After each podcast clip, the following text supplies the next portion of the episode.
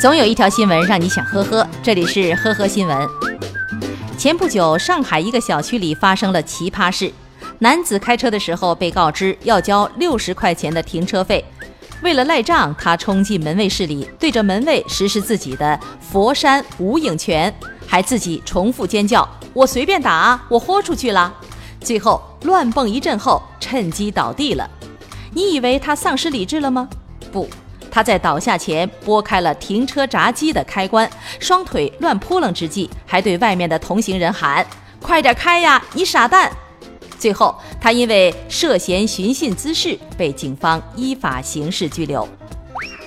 近日，贵阳市白云区一男子入室盗窃不成，竟然留下纸条嘲讽主人太穷，上面写着：“没啥好说的，真穷，现金都没有，我呸！”二零一九五月五号，来此不值。鉴于其并未盗窃到任何物品，认罪态度好，警方依法对其处以行政拘留十日的处罚。同时，为起到警示作用，民警罚他将留在餐馆的纸条抄一百遍。近日，针对酒驾等交通违法行为，武进交警大队在牛塘镇湖滨路和人民路交叉口设卡开展清查行动。一名疑似酒后驾驶的男子遇卡以后，竟然把车停在路边，留下车内一名七岁儿童拔腿就跑。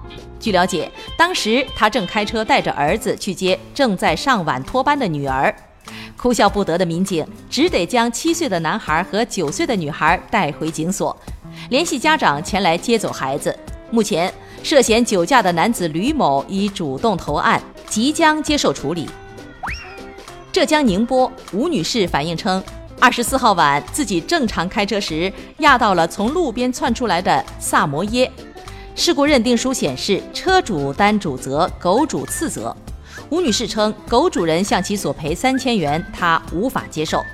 三十号，象山交警通报称，经调查，重新认定狗主人负主责，车主次责。目前，双方在经济赔偿上已经达成了协议。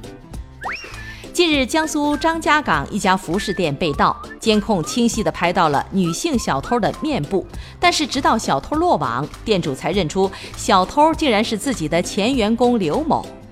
店主称，刘某以前都是化好妆才来上班的，而偷盗的时候他是素颜，所以看不出是同一个人。